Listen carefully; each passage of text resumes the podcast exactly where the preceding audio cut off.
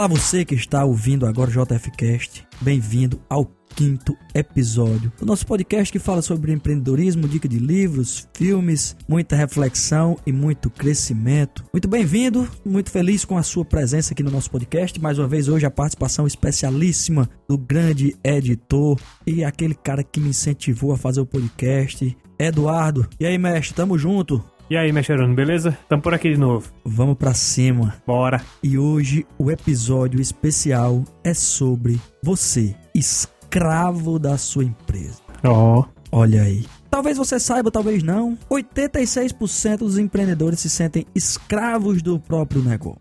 Eu conheço muitos assim. Eu também conheço vários, inclusive o que vos falo. Por que, Gerando? O que aconteceu, cara? Cara, eu adoeci. Aham. E percebi que nós, no começo do projeto de desenvolvimento do empreendedorismo, nós não temos nem o direito de adoecer. Talvez você esteja percebendo que minha voz está um pouco diferente, mas só um pouco. Tal de uma crise de sinusite. Porém, nós temos uma característica: é que empreendedores não param. Exatamente. Temos que ter um cuidado em relação a isso e nós vamos falar ao longo do nosso podcast. Então, fica com a gente até o final. Mais uma vez, tenho certeza que você vai aprender.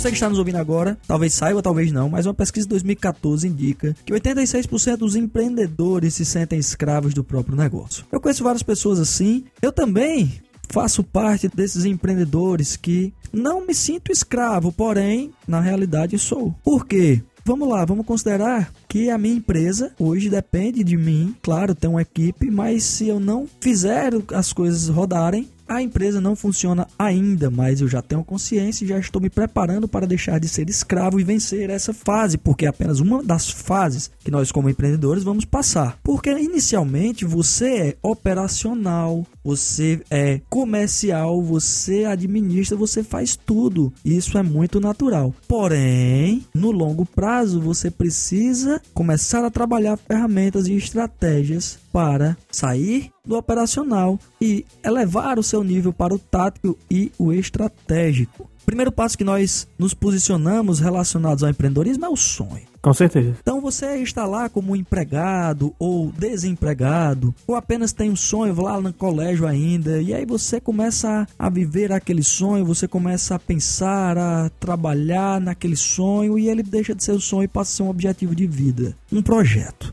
Porém, esse projeto ele precisa de amadurecimento, ele precisa de conhecimento e de diversas outras perspectivas. Mas aí você, o primeiro passo de fato é o seu sonho. E para desenvolver esse sonho, você começa a trabalhar para alguém. Você começa como empregado. Até muitas vezes para aprender o ofício, trabalha numa loja, no estoque. Você aprende como é que funciona o fluxo e já tem uma noção quando você for abrir seu próprio negócio. Exatamente. Você tem começa a aprendizagem trabalhando para quem já fez Exatamente. ou quem já faz. Como um aprendiz mesmo, né? Exato, o nome já, o próprio nome diz aprendiz, né? Isso remonta lá do, da Idade Média, que tinha um aprendiz, o artesão tinha o seu pupilo em que ele ensinava todo o seu ofício. Beleza. Só que aí você entra no automático e fica trabalhando lá para os outros, como costumamos dizer, né? É isso aí. Ah, eu sou trabalhador, e eu tenho carteira assinada e trabalho muito. Será que você trabalha muito mesmo? Vamos lá. CLT. 8 horas ao meio-dia, às 14 às 18. Ou então é.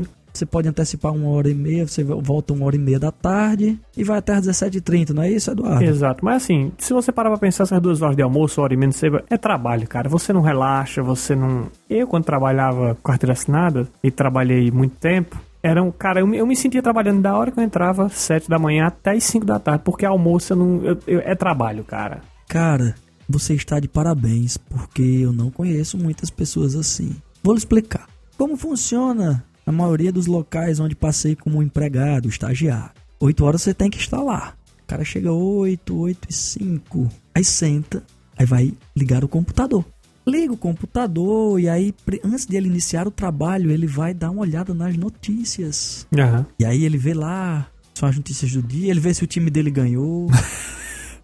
Aí Ele vê as fofocas, qual é o capítulo da novela. Quando chega lá, pras 8h40, mais ou menos, aí, claro, ele vai lá, encher sua xícarazinha de café, vai trocar uma ideia com a galera. E aí, como foi ontem e tal, beleza? E aí ele começa, mais ou menos às 9 horas. 10 para as 9, tá, beleza. Aquele passo de tartaruga.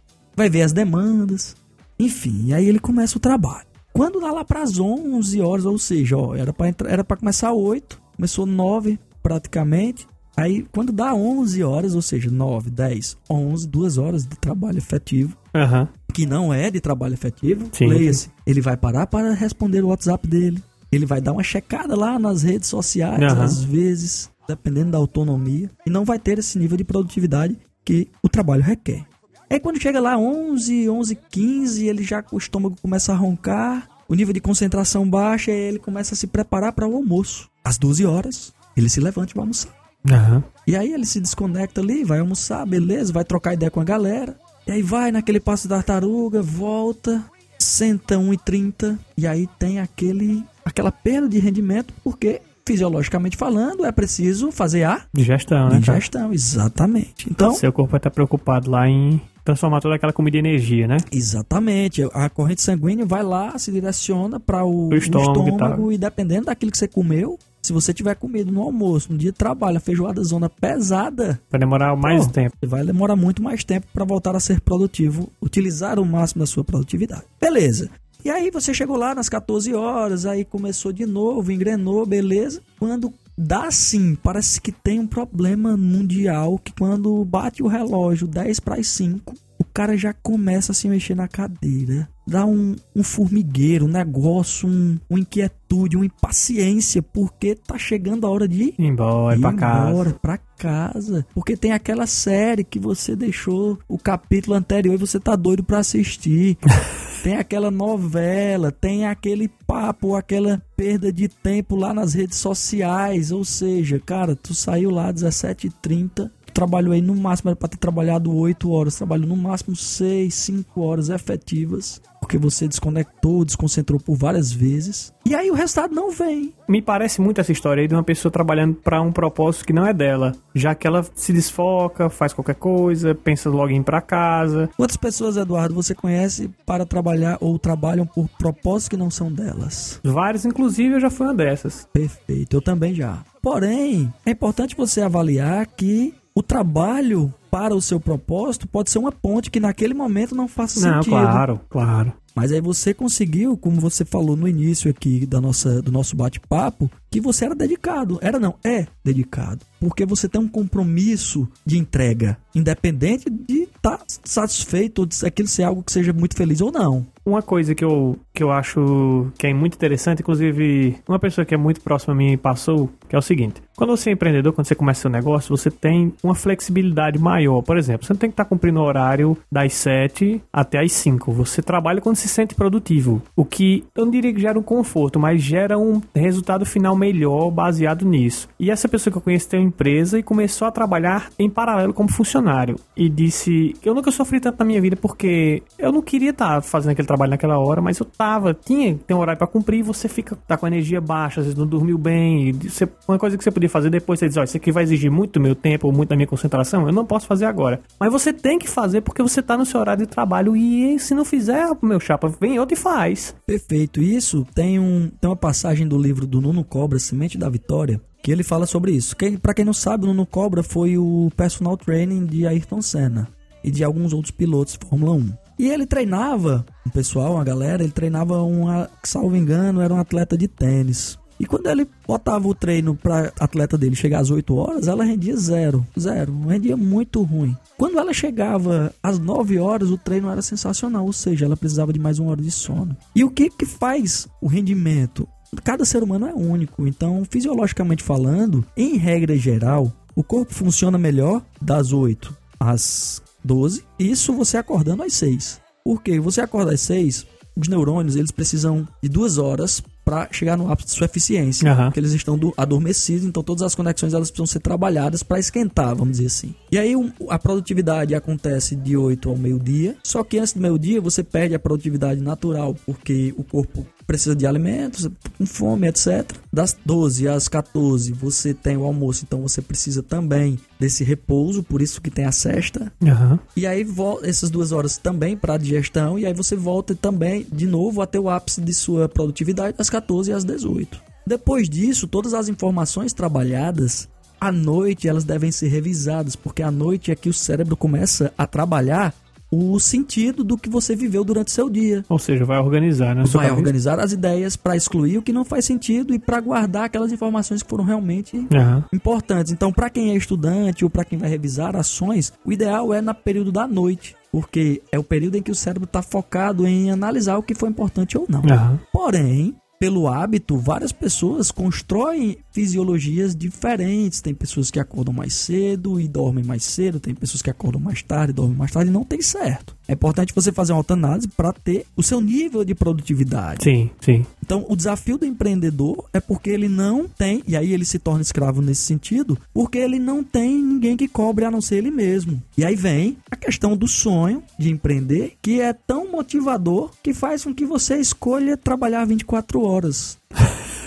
Esse é o grande desafio. O meu limite já foram 48. Trabalhei 48 já sem dormir. É, eu não sei mais qual foi o meu limite, porque Às vezes não. às vezes você não para. Então vamos lá, vamos dar seguimento. Então você começa com seu sonho, então você já entendeu que você pode ou não se tornar esse escravo. Você vai trabalhar para os outros, para aprender, então é importante que faça sentido para você que esse trabalho é uma ponte. E aí vem o tão sonhado trabalhar por conta, como diz o Rick Chester, na palestra que eu participei, o cara campeão demais, que trabalhar por conta nada mais é do que ser responsável pelos seus resultados. Muitas pessoas não querem assumir essa responsabilidade e também não tem nada de errado com isso. Porém, quem assume além do risco maior, tem a possibilidade de ter ganhos maiores. E aí você passa da fase de empregado para autônomo. O que, que significa um autônomo? Não é somente aquelas profissões autônomas, um advogado, engenheiro, médico. Ele é empregado dele mesmo. O horário ele é quem faz, então quando ele vai para casa, ele leva a empresa para casa. Porque tá tudo dentro da cabeça dele. Quando às vezes a empresa não é na casa dele, né? Sim, não, a empresa na verdade não é em canto nenhum, a empresa dentro da cabeça dele. Da É sua, da minha. Então, aquele horário do almoço acabou, porque você Aham. tá almoçando e pensando como vai pagar os fornecedores, ou como vai aumentar a sua venda, Aham. ou como vai reduzir seu custo, porque você só depende de você, não tem ninguém dizendo o que você vai fazer. Sim, sim. Então esse é o, é o grande desafio e aí é onde você se torna escravo. E isso é muito ruim no longo prazo, porque você vai começar a abdicar de coisas que são essenciais para que o processo dê certo, por exemplo, a sua saúde, a sua família, a sua vida social, e não é sustentável no longo prazo. Você vai adquirir pressão alta, você pode chegar a um- uma fase depressiva se você não estiver alcançando os resultados que você merece. Então, as tão sonhadas férias nunca chegam. Então, aquele mito de que, ah, eu vou ser dono do meu próprio negócio, vou fazer o que eu quiser na hora que eu quiser, desculpa, não vai rolar. Quando eu falei que você tem, um certo, tem um certo conforto, é mais nesse sentido de você programar a hora que você vai trabalhar, porque você se sente produtivo. Mas eventualmente você trabalha 12 horas por dia, 14 horas, dorme menos, acorda de madrugada porque lembrou de uma coisa, vai anotar, e aí por aí vai. Exatamente. Então, 12 horas é o tipo basicão né, que a gente faz. Sim.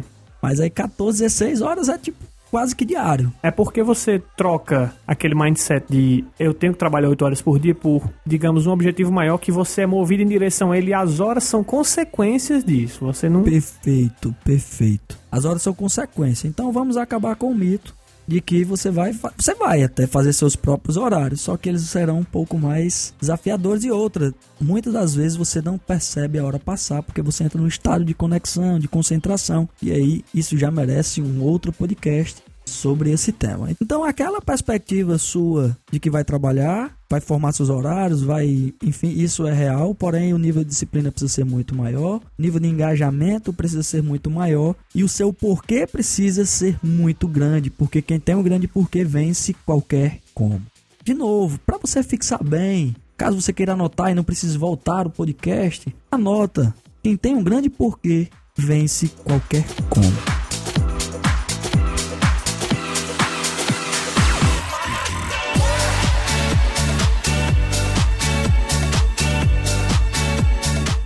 Falácia relacional da empreendedorismo é que empreendedor não dorme. Recentemente eu vi um post em que tinha três pessoas na cama dormindo em posições diferentes relacionadas às profissões, e aí tinha um travesseirinho sem ninguém, e dizia lá embaixo do travesseirinho sem ninguém, empreendedor, como empreendedor não dormisse. Isso é um problema. Sabe por quê? E aí eu vou contar uma experiência em que vivi. O corpo humano, ele precisa para ser produtivo, Eduardo, de descanso, repouso. Claro, claro. Quem é atleta profissional, por exemplo, ele não está em alto nível, 100% nos treinamentos. Ele só precisa estar 100% quando, Eduardo? No dia da competição, né? No dia da competição. Porém, como empreendedor, nós temos a crença de que precisamos estar 100% todos os dias. E que o descanso não faz parte do processo. Então vamos considerar uma musculatura estressada. Você tem o overtraining. O que é o overtraining? Você treina até fadigar ao ponto de não conseguir mais nem levantar ou não ter mais nenhum rendimento. Você não tem recuperação, né? Não há recuperação, não há oxigenação, não há reposição dos sais, da, das proteínas, enfim. E você trava. Você dá o famoso piripaque. e eu cheguei ao ponto de dar o piripaque, inclusive fui estudar sobre isso. E cheguei ao burnout. A síndrome do saco cheio. Você tem um grande propósito, mas o seu corpo e sua mente estão num nível de desgaste tão grande que você tem a falsa impressão de que aquilo não é mais para você, ou aquele sonho não é mais possível ou real. Então você não é o sonho, de fato. É porque a crença social de que traz para você um trabalho excessivo, que você não pode dormir, que você não pode descansar, isso é falso, fake. Aham. Você não pode cair nessa. Eu vejo muita gente estressado é, ao nos limites, mas que ao invés de descansar ou parar um pouco, pensar, tirar um dia de folga, desiste. Esse é o grande problema. Desistir. Alguns clientes chegavam, pra- chegam para mim e dizem, Jerônimo, cara, eu quero desistir do projeto. Digo, por quê? cara? Aí o cara conta tá, todo o processo dele, cara, todo saco cheio, não aguento mais e tal. Aham. Eu faço uma metáfora bem bacana. Eduardo, você gosta de cerveja? Muito. Muito. Beleza. Qual é o sabor do primeiro copo de cerveja depois de seis meses sem tomar uma cerveja gelada? Não precisa nem ser depois de seis meses, basta depois de um dia de trabalho. Pronto, basta depois do dia de trabalho. Você toma o primeiro copo. Qual é a sensação do primeiro copo? Cara, é maravilhoso. Pronto, lembra disso. E aí a gente troca, começa a trocar uma ideia bacana e tal. E aí o segundo, o terceiro, o décimo quinto copo tem o mesmo sabor do primeiro? Jamais. Jamais. E vamos considerar que você não vai mais beber água. A única coisa que você vai beber na vida agora é cerveja. Você vai acordar, vai beber cerveja. Quando tiver com sede, você vai beber cerveja. Quando tiver, depois de 15 dias, quando falar o nome cerveja, qual é a sensação que você vai ter? Rapaz, dependendo da cerveja, você vai abusar mesmo, né, cara? Vamos considerar aquela IPA forte, corpada, Aí a que bicha. é- você toma só uma mesmo Aham. pra compartilhar com os amigos, pra confraternizar. Você não consegue encher a lata. Não. Ou seja, com o trabalho é do mesmo jeito. Às vezes você está só cansado do seu trabalho, não é você que não gosta do trabalho. Tem que aprender a parar e descansar. É só isso. Cara, esse é o desafio. Eu estou aprendendo ainda. Quando eu cheguei no burnout, eu cheguei no ponto de não aguentar mais, de ter crise de pânico trabalhando. E aí fui ao médico e tal, tirei uma licença médica, peguei uns livros, ah, ah, olha aí, peguei uns livros para estudar. É, mas. Mas aí no caso o médico falou, cara, o livro pode desde que não vale estressar. Beleza, eu fui estudar sobre o que eu tava passando, né? E aí um dos capítulos do livro, me lembro, é como ser um líder inesquecível. E lá tem um capítulo sobre estresse. E nesse capítulo o cara fala que o remédio para quem está cansado ou estressado é o quê? Descansa. Descansar. É simples, mas não é simplista, porque você tem a falsa sensação de que o descanso é perda de tempo. Mas o descanso é tão importante quanto o trabalho.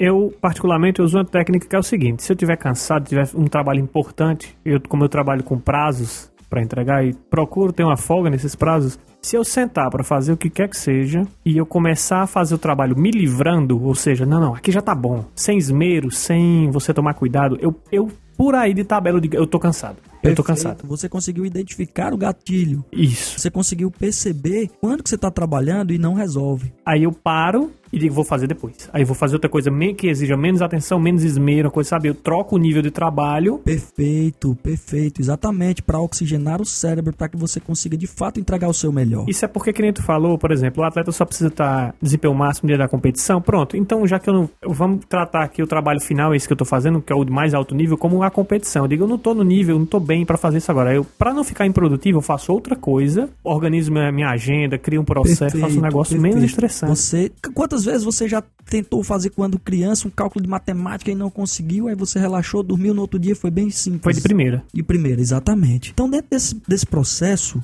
vamos acabar com o mito de que empreendedor não dorme. Dorme. Porém, tem momentos em que a gente não consegue mesmo, porque tem um propósito muito maior. Outra situação também é que você, se você não está alcançando os resultados que você merece, tem duas possibilidades. Ou você está trabalhando pouco ou você está trabalhando errado. O que acontece? Culturalmente falando, você se sente confortável trabalhando errado e trabalhando muito. É como se você fosse arrancar uma árvore com um martelo. Você passa horas e horas e horas e horas, e aí você, quando acaba o final do dia, tô esgotado. Então, tô no caminho certo. É, nem sempre, né? Nem sempre. Você olha para o cara, tem um machado, o cara em meia hora faz o trabalho que você não fez em cinco dias. O que você não fez em cinco dias, o cara fez em meia hora, o cara para o trabalho, vai tomar cerveja, e você olha pro cara e diz, olha aí, vagabundo. Pô, mas o cara conseguiu um resultado melhor do que o teu. É, isso aí. Porque ele tem outras ferramentas. E no final das contas, o que importa, ninguém liga pro trabalho que você teve, pro monte de trabalho. A galera se importa com o resultado. Perfeito. Inclusive, tem um livro do Vicente Falcone que diz o título é exatamente esse. Uhum. O importante é o resultado.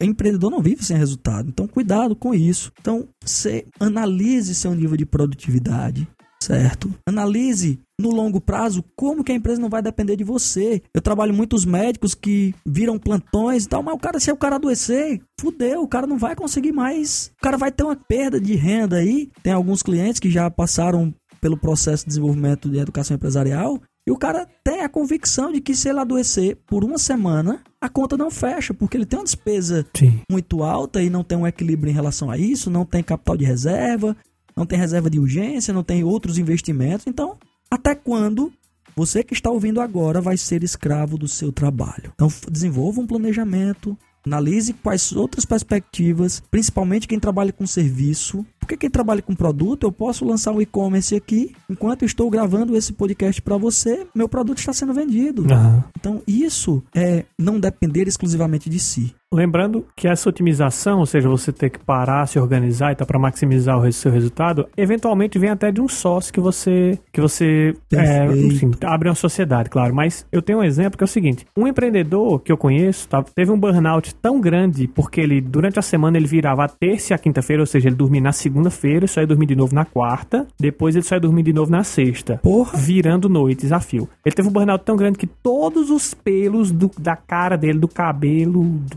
caíram. Ele caiu, parecia que ele tava fazendo quimioterapia. Uma resposta fisiológica, né? O corpo dizendo, pare, meu amigo, pare, senão você vai morrer. Exatamente. Foi o médico desesperado e o médico, não, cara, você tem que frear. Aí ele colocou um sócio na empresa para organizar os horários, para fazer o que ele tava fazendo, essa parte gerencial, que era o que tava matando ele. Ele era, ele é um cara assim mais de execução. Perfeito. E perfeito. o outro cara ficou com essa parte mais gerencial, dividiu o trabalho, pronto. Agora ele consegue dormir, ter uma vida melhor, perdeu peso. Qualidade de vida. Exatamente. Então, dentro dessa proposta, eu também conheço uma pessoa que ela chegou num nível de burnout tão alto que há dois anos ela não consegue voltar ao trabalho. Aí sim. Dois, três anos ela não consegue voltar. Se você falar a palavra relacionada à profissão dessa pessoa, ela já começa a se sentir desconfortável. Uhum. Se você continuar, ela, ela vem até um ataque de ansiedade. Então, cuidado para você não se tornar escravo da sua empresa por muito tempo, porque você vai se tornar escravo da sua empresa. É natural. Porém, quando você ouve um podcast como esse, conversa com pessoas que já passaram por essa perspectiva e já começa a se preparar para ter um sócio, para treinar alguém, porque o grande desafio aqui do empreendedor no início de carreira é delegar, porque você acaba querendo centralizar tudo, acha que você vai resolver tudo, só que isso não é escalável, você não consegue no longo prazo se manter tão produtivo assim e se planejar tanto financeiramente para que você tenha reserva de capital nos períodos de baixa, como se organizar para que você mantenha a empresa rodando sem ter a sua presença. Se, você, a sua empresa depende única exclusivamente de você, você é um sério candidato a sair do mercado, porque fisiologicamente você não vai aguentar ou você não vai conseguir crescer e se desenvolver daquilo que você pretende fazer. Torne-se escravo do seu trabalho apenas pelo período necessário para amadurecer, crescer, ponha prazos, use o ciclo PDCA, planeje, execute, controle, tome ações corretivas. Se você já parte do pressuposto que uma das barreiras é se tornar escravo, qual é atividade ou quais as ações você vai promover para reduzir o tempo de escravidão, para que você encontre pessoas que lhe ajudem e que caminhem junto com você, porque sozinho é mais desafiador e talvez você não consiga chegar sem o apoio de alguém, até porque você não tem condições de ser bom em tudo. Faça aquilo que você sabe fazer de melhor e delegue aquilo em que você é mediano ou que você não curte fazer. Inicialmente não tem como fugir, você vai fazer tudo, mas estabeleça planos, indicadores de crescimento e desenvolvimento, inclusive do nível de felicidade e nível de cansaço, para saber a hora de descansar, porque o descanso é muito importante. Um paralelo que eu, que eu acho que é válido traçar é o seguinte: na escola, quando você está ali, você aprende várias matérias ao mesmo tempo, porque você tem que cumprir uma grade e tal. E, ou seja, você aprende vários sobre vários conteúdos. Mas quando você avança, progride no conhecimento, você eventualmente se especializa, vira médico, vira engenheiro, e aqui uma das matérias vai sobressair sobre as demais. É como o início da empresa, você tem que saber sobre várias coisas, mas depois você vai vai progredindo, você não, você foca no que você realmente é bom e delega o resto, sabe? Perfeito, essa metáfora foi sensacional. Inicialmente você vai fazer tudo, mas no nível de amadurecimento você vai perceber aquilo que você faz de melhor. Pra, aí sim você vai encontrar, você vai desenvolver, promover, procurar uma equipe, formar na verdade uma equipe para você exercer a liderança, deixar de ser empregado escravo da sua própria empresa e passar a ser o gestor. O gestor não é aquele cara que só executa. O gestor ele trabalha as questões estratégicas, as situações táticas e tem uma equipe que faz junto com ele o operacional. Então, Reflita sobre isso, fique tranquilo, porque o seu sonho, o seu objetivo, aquela tão sonhada férias vai acontecer quando você aprender a delegar, quando você tiver uma equipe bem desenvolvida e que a sua empresa não dependa única e exclusivamente de você. Isso é absolutamente possível, ok? Então não se desespere, fique tranquilo. Se você estiver cansado, vai aqui uma medicação para você. Durma, descanse. Eu sei que é um desafio quando você tem vários processos ou problemas para desenvolver, mas eles não serão. Dificilmente você encontra, encontrará uma boa solução se você não tiver com a mente preparada, oxigenada, bem desenvolvida para isso.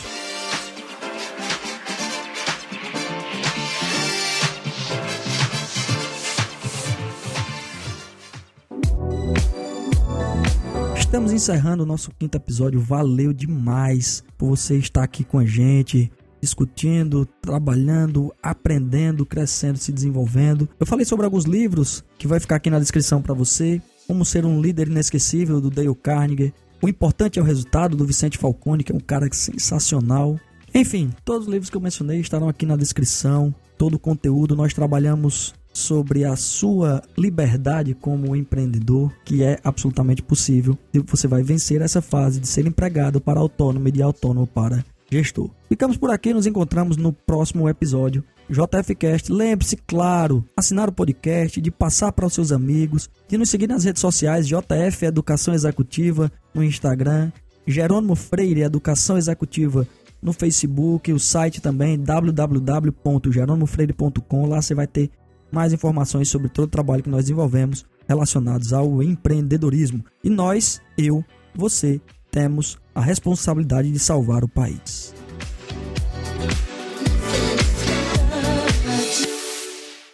Esse podcast foi produzido por EasyFeed, soluções em produção de podcast.